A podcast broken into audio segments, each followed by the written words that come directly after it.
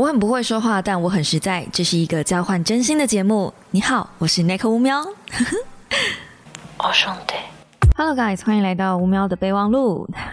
今天的备忘录会有一点点沉重，然后我尽量克制住我自己的脾气，让这一支备忘录基本上还是呃，不管时间年代过多久都可以听的一支备忘录。希望它是一个能够发人省思，而不是来论战的内容。好的，预防针打完了。雪薇，今天我们要来讲一下 YouTuber 都在想什么。那其实，在开始这样的主题之前呢，我想要先让大家了解为什么我会有这一支主题的发想，就是最近很红嘛，因为有网红接不到呃配音的案子，然后进而大发雷霆的一个事件。那主要他生气的理由是，为什么公司其实没有要他，但是又要浪费他的时间，或者是浪费彼此的时间？那么这就要从。接案制度开始了，因为其实不是每个人都做过 SOHO，不是每个人都当过 YouTuber，不是每个人都当过设计师接案的人。其实不管是图文插画也好，YouTuber 也好，还是以前我在当设计师也好，设计师的制度其实更烂，你们知道吗？我觉得 YouTuber 已经算是很幸福的了。如果你是设计师的话，你还要经过比稿的阶段，那更鸟。大部分的 YouTuber 或是图文插画师在做接案这个动作的时候，我们都会先收到一封邀请函。这封邀请函上面呢，会居细迷离的讲出他对方希望我们做的一些事情，并且提出大概的时间，呃，大致上的活动内容啊，我们需要配合的东西，然后问我们有没有这个意愿。听清楚哦，这时候还问我们的意愿。那这时候呢，把我们的意愿跟报价给他了之后，最好是能够附上一些可以配合的时间。那他们会收集这一份问卷调查上去给客户或者是给主管，这个时候主管才会呃确定要哪些人，然后我们才会收到是否真的有接到这个案子，或者是没有接到这个案子。那如果有接到案子呢，我们就会得到合约书。那如果没有呢，通常我们连回收到说。这个有没有回音都不知道，就是这个案子通常过很久都没有回复的话，就知道哎，这个案子没了。所以其实大部分的 YouTuber 在接案这件事情上，如果没有经纪人打理，是很迷茫的。就是我报价出去了，呃，石沉大海，到底是有没有案子啊？这样子。呃，最近我才遇到一件很扯的事情，提对方是三月跟我提案的，就是嗯，希望跟我合作，然后。我回复了我的合作邀约，但我没有给他我的报价，我只是好奇，呃，对方的领域跟我差这么多，我们要怎么配合呢？那他们希望我们怎么配合这样子？那时间流程我给他一个大致上的时间，那时候是三月，猜猜我几月收到回信呢？十一月。That's right，是最近收到回信。这中间将近半年了，去哪里？我原本真的以为这个合作案真的没有下文了。我只能说，类似这样子的鬼故事呢非常多。当然，像这类型的案子，嗯，通常我都不会再继续接洽了，因为你怎么知道后面有什么鬼故事呢？我遇到鬼故事不止这一件，有一些粉丝说，呃，也不算我的粉丝啦，就是嗯，对，应该不是我的粉丝。会质疑说，如果你被这样子浪费时间，难道你不会生气吗？认真来说啦，被人浪费时间这件事情，我们要考虑清楚成本问题。所以接下来我会分析成本这件事。所有的 YouTuber 老板跟员工，我们每个人都有属于自己的时间成本，对吧？你可以跟我说，刚刚那个接案流程真的是有够烂的，为什么要这样子浪费大家彼此时间？如果你不想要一开始跟我合作，你直白跟我讲就好了，为什么还要这样子折腾我呢？如果我们今天是反过来做，先由窗口这里拟定一些人选，交由老板选，老板选了他要的人之后，窗口才去询问网红，这会造成什么样的结果呢？如果网红这一下子就是横竖不接这个案子，那老板又要这个人，请问你要中间的窗口怎么办呢？老板不会管你。为什么他不跟我们合作？老板只会觉得，为什么你要一而再、再而三来问我？我上次不是已经告诉你我要谁谁谁了吗？相信各位有出出过社会的人，应该心有戚戚焉吧。老板就是一个这样子的生物，他今天决策某一件事情的时候呢，他要这个就是要，他不要这个就是不要。为什么你会说？那我们为什么我们要放任这种资本巨兽去继续主宰我们的生活呢？我看到这种留言的时候，我都会觉得小朋友你是还还没长大。我当然也不想要资本主义战胜。说真的，资本主义真的是一个恶性循环，它是一个没有办法真正瓦解的一个系统，因为这个系统已经存在于我们的人类社会操纵经济体已经好几百年了。我曾经在直播说过，唯一能战胜资本巨兽的国家叫做菲律宾，因为那边的人民呢，他们基本上没有太多生活物欲，然后他们一个套餐汉堡就是台币三十块。你能够接受台币三十块的套餐汉堡吗？当然可以啊，但相对的，你能接受没有手机、没有娱乐？他们最大的娱乐就是去海边游泳、去抓鱼。晚餐如果没有着落，就吃鱼也无所谓。一个月完全没有任何金钱收入，不可能买衣服，不可能买任何消费品。整个岛上充斥着洋洋洒洒的欢笑与泪水。就是以物易物的时代，你能接受吗？如果你能接受的话，再来跟我讲要打倒资本巨兽。不过，在你喊出这句话的同时，请你要记住，这意味着没有 YouTuber，没有 YouTube，没有 Google，没有网络，没有电，因为所有的娱乐都是资本巨兽创造出来的。Hello。我们接着进入今天的大主题，就是前面都是前情提要哦。有没有觉得我前情提要好像就火炮意味有点浓厚啊？这个你们要知道，我已经在洗澡的时候不断演练过了，这个已经是炮火收敛过的精简版啦。好的，那么我们接下来讲啊，不对，我应该要先讲讲窗口的立场。我今天其实一直都很担心窗口，因为我觉得窗口是这整件事情里面唯一有可能翻车的人。这一件事情，呃，窗口被夹在中间。说真的，窗口真的很可怜，他也不断的道歉，也不断的呃想要把这件事情搓圆，但事实上是很明显的，他没有办法做到这件事。甚至连木棉花的小编都跳出来讲，他们真的是没有所谓的立场，没有所谓政治立场啦，或者是反同立场啦。木棉花大概是这世界上最不可能反同的人，他们甚至有代言 BL 的作品呢。我据我所知，好像就有三部吧。那如果他们已经有这种这种立场的话，他们怎么可能去代言 BL 的作品？所以，呃，我相信是没有这方面的立场啦。当然，我现在不是要帮木棉花讲话，窗口确实是有做错的地方。这个窗口做错的地方呢，就是他让接案的人以为这件案子十拿九稳就是他了，没准。不跑没错了，但其实这跟呃窗口跟经纪人之间的沟通一定会有问题。我觉得经纪人在这方面的转达或者是把关可能也有点问题。当然我自己没有过经纪人，我不知道，因为从头我在接案的时候都是我自己接洽的，所以我可以很明显的从窗口的语气，我自己会问确认说啊这个案子确定是我了吗？很久很久以前也不是很久啦，就最近九月份的事情而已。我曾经接过一件就是没有合作案的邀约，对方窗口呢是我曾经合作过的窗口，应该说那间公司我合作过，啊那个窗口是新的窗口，但是因为公司合作过，我相信过这个公司，所以没有问题的，我就嗯，即便没有合作契约书，我还是帮他们进行了一篇贴文的，就是工作量，我就也发文了，因为对方跟我说很急，希望明天就发。合约书之后再补给我，我就想说没有关系嘛，反正合作过嘛，对方也是呃有付款，款项不会跑的公司。结果呢，猜猜合约书我十月底才看到，明明就说。发文的隔两天上班日就补给我，结果合约书我十月才看到。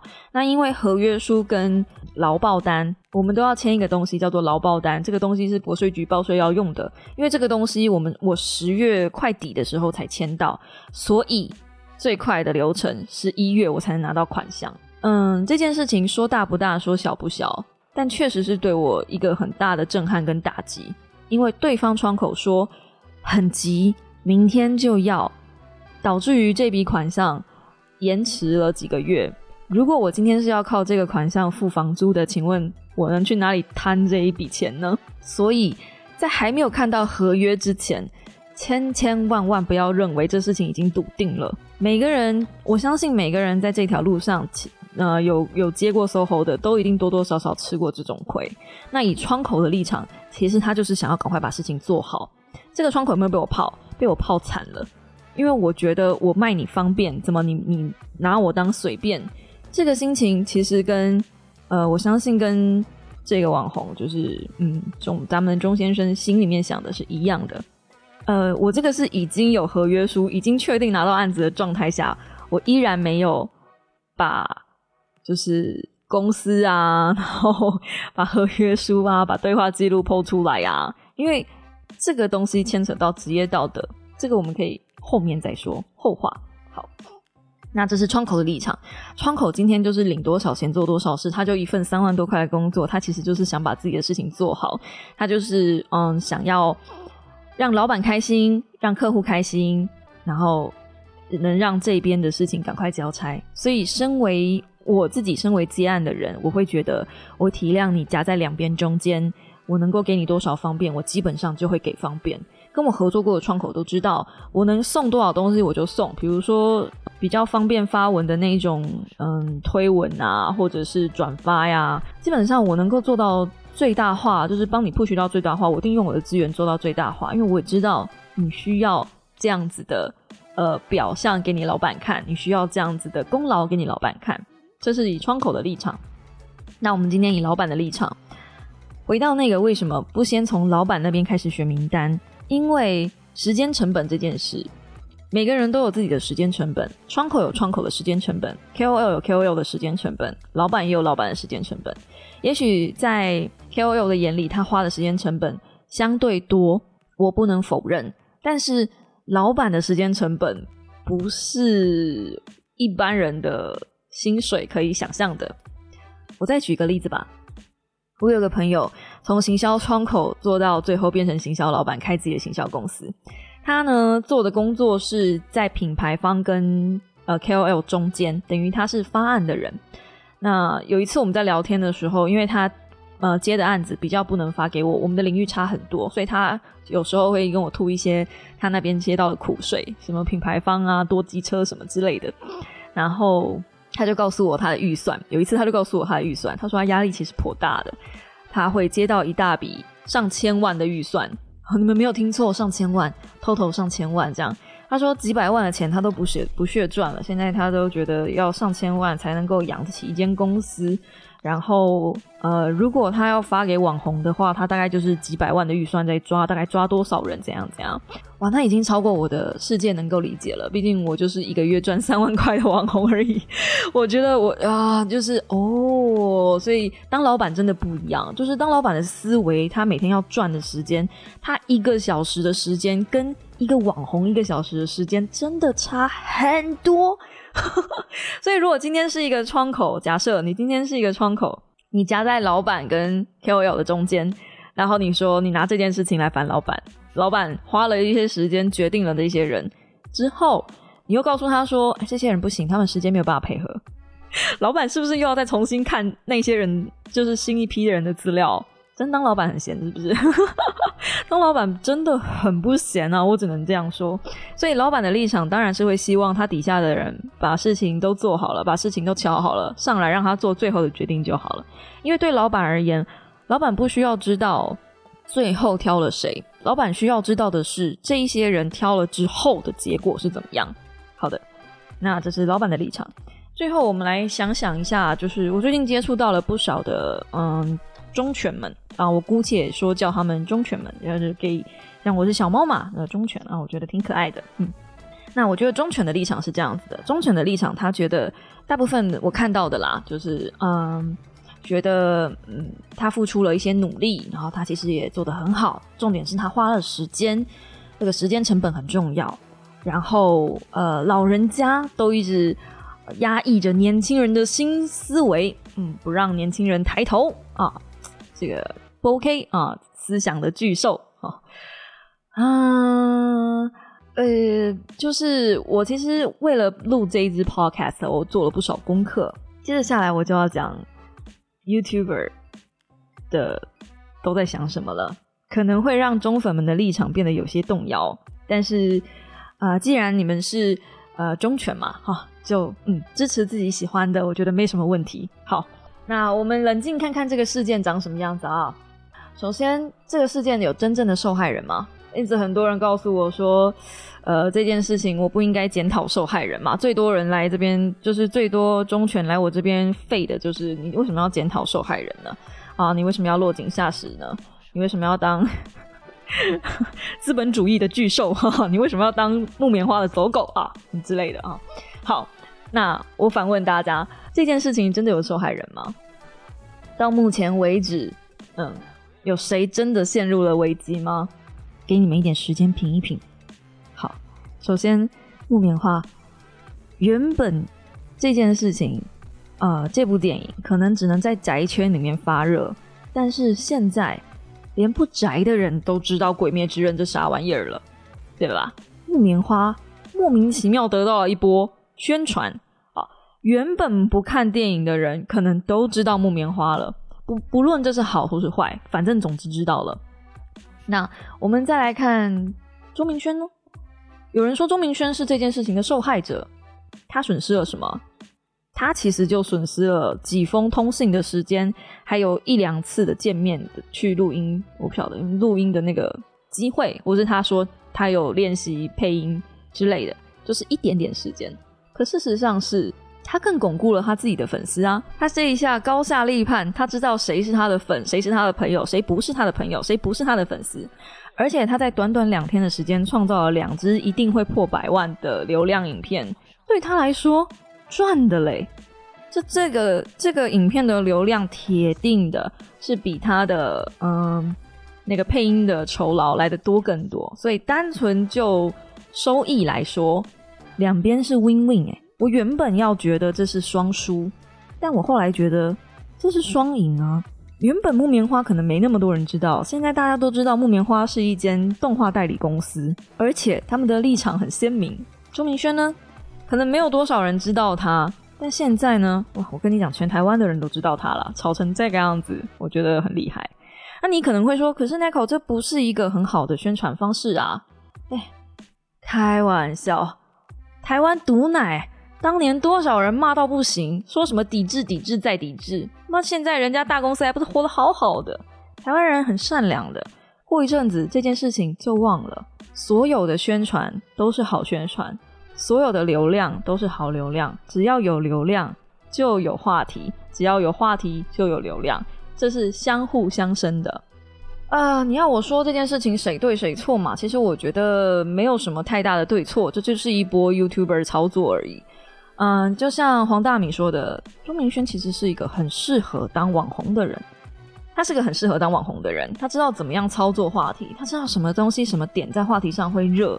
当然，我不我不想揣测他的心态，因为毕竟我没有实际跟他聊过。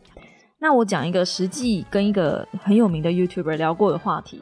前一阵子吧，呃，就是半年前吗？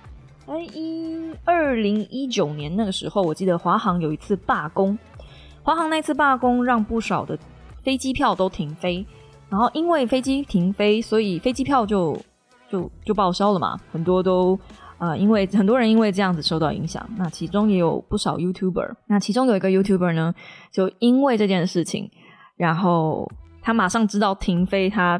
他的飞机票不能飞之后，他马上晚上拍片，一个晚上把片子剪出来，然后隔天上发烧。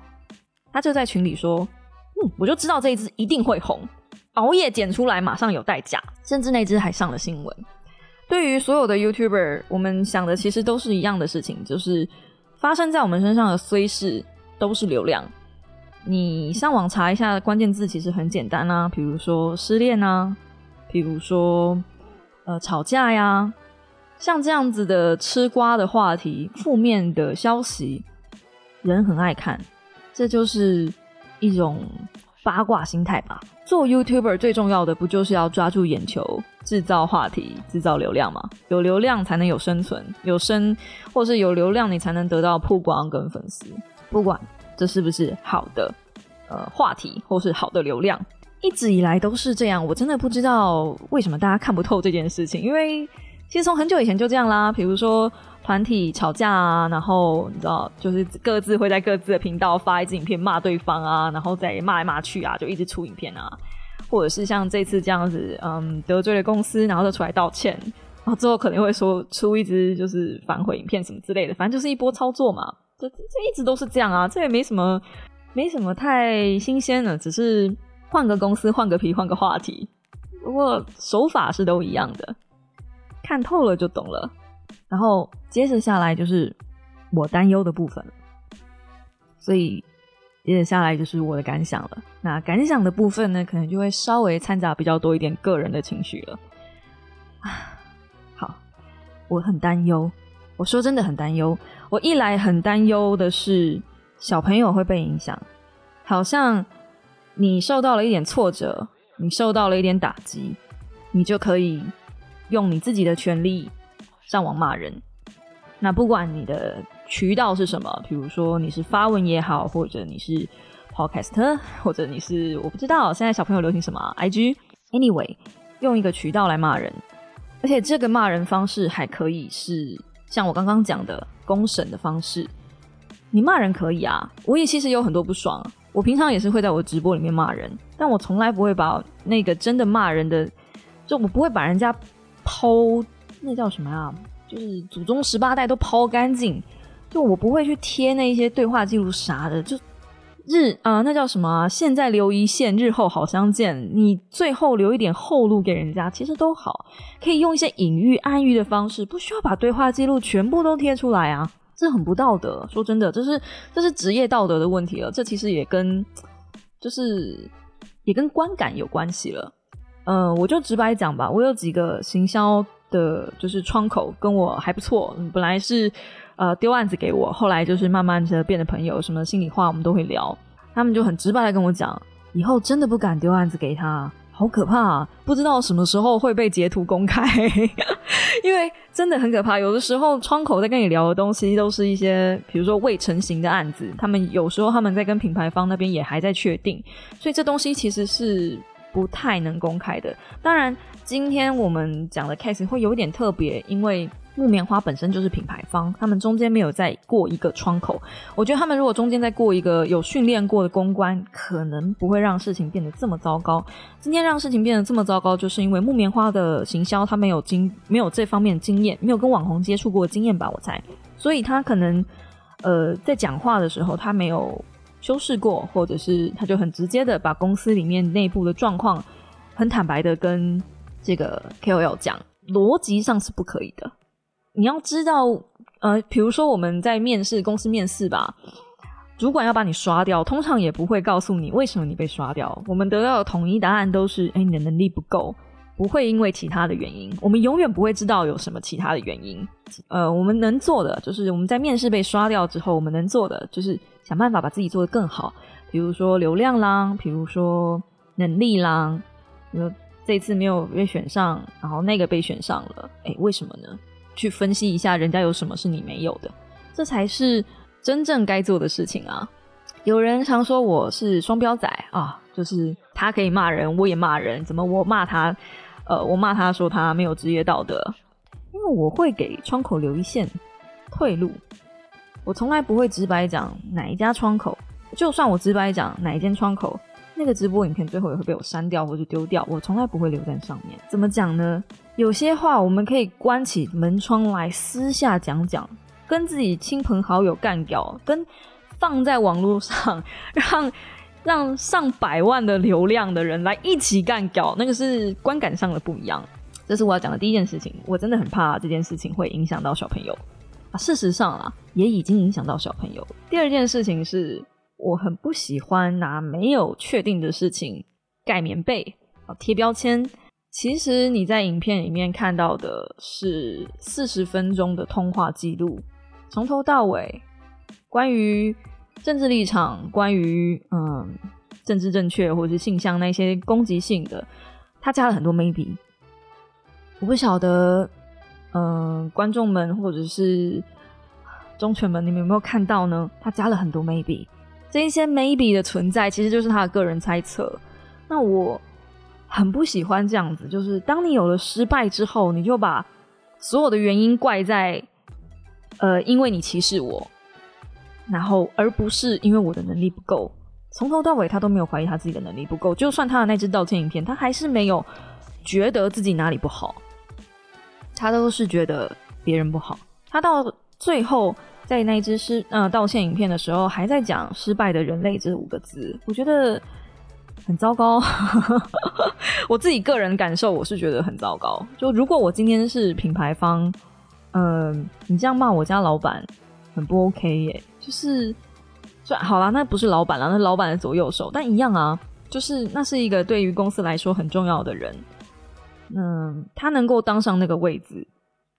你今天讲说他是老板的挚友，好了，whatever，他能够当上那个位置，当然有他的独到见解跟厉害之处。不管怎么样，人家爬上那个位置靠的，哪怕就是手腕，也是一种实力。这件事情是我很久以前在呃 YouTube 圈里面认知的。以前我会愤恨不平，说为什么小玉拍那一些影片那么多人看，然后为什么拍一个呃精血，那叫什么啊？精血的玉。米糕就很多人看，这样很多话题。我想说那些哗众取宠的东西有什么有什么好的？那后来呢？我老公很智慧的跟我说，不得不讲，那也是人家的一种实力。所以今天就算你看不习惯这个人，人家是老板就有那个实力，人家是老板的左右手就有那个实力。而因为人家有那个实力，所以他今天可以当出钱的那个人去聘用你做事情。嗯，如果你今天不开心这件事，你不满意这件事，大可以甩头就走，真的没有必要骂人家失败的人类啊，或者思想没有质感啊这一些事情。我而且对方也不见得是个老人，这才是重点。对方不见得是个老人，这样随便乱给人家扣帽子，其实我觉得就是嗯蛮可惜的啦，就给自己断了很多可能性的后路。就像我刚刚讲的，很多厂商其实。后来可能看到这个东西，他短时间内是不太敢再嗯丢给你上岸的。但是我相信台湾人是很善良的，我们都是健忘的。过一阵子大家忘了这件事之后，拥有流量的就还是拥有实力。所以我呢，我在这里飞，我才是那个在这里飞的。I'm sorry，我我怂了，我怂了，我怂了，好不好？我怂了。然后最后讲讲我自己的想法，嗯。其实我一直都知道拍什么影片会红，我一直都知道流量跟话题在哪里，但我其实很不喜欢蹭热度，所以呃，一直有忠犬来跟我说：“你就是来蹭热度的吧？”这种这种话，我觉得挺烦人的。怎么？为什么其他人在 YouTube 影片下方留言不是蹭热度子？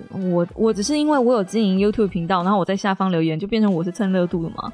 那现在以后我去看其他人的影片。我有一些想法，有一些感想，都不能留言了吗？是这个意思吗？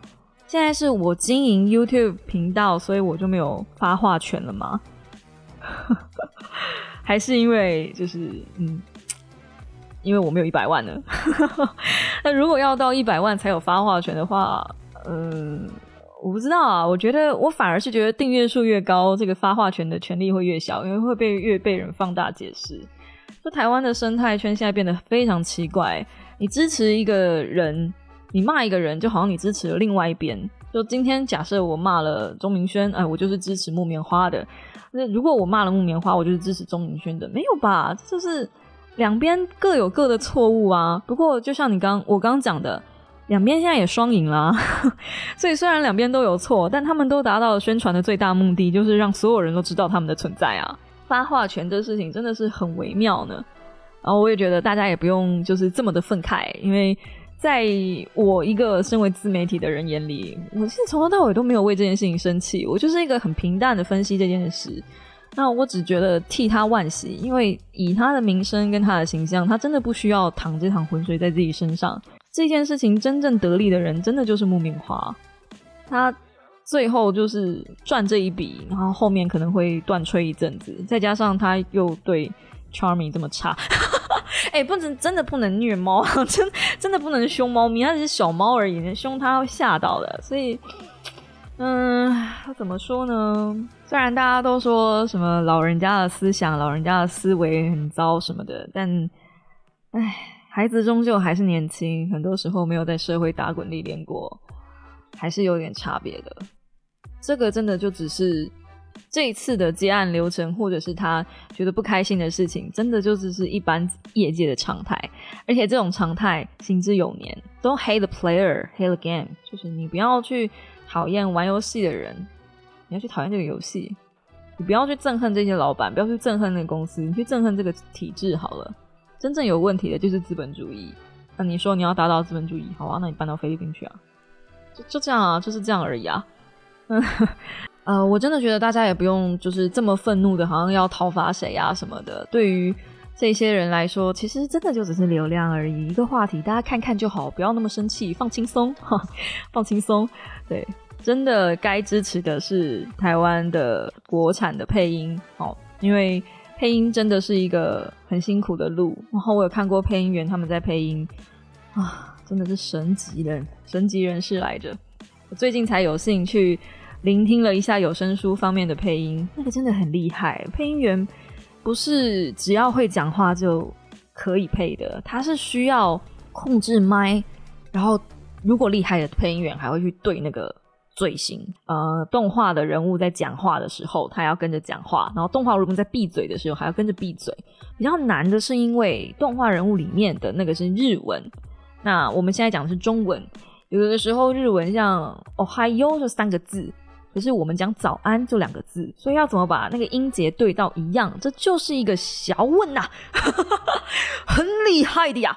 还有不爆音啊，怎么演戏啊，怎么把语气带入情绪啊，这真的都是不是两三年的功夫就能弄出来的。然后一个配音员要真正能够上线去配音，中间要经历过很多的困难跟折磨，还有一些师徒制啊什么的，那个真的也很黑，那个不是我们能够想象到的境界，所以真的没有那么简单。那我自己其实也没有看中配，我看的是日配。不是中配配的不好，而是中配我真的就听不习惯。然后中配大部分的场次呢，也都有很多小小孩在，所以嗯，相对的观影体验会稍微差一点。所以建议大家可以比选那种平日 比较不会有家长带小孩的时候去，可能会比较好。嗯，希望这个《鬼灭之刃》呢，木棉花呢，能够顺顺利利的撑过这一关。啊，还有希望咱们的钟先生也能顺顺利利的。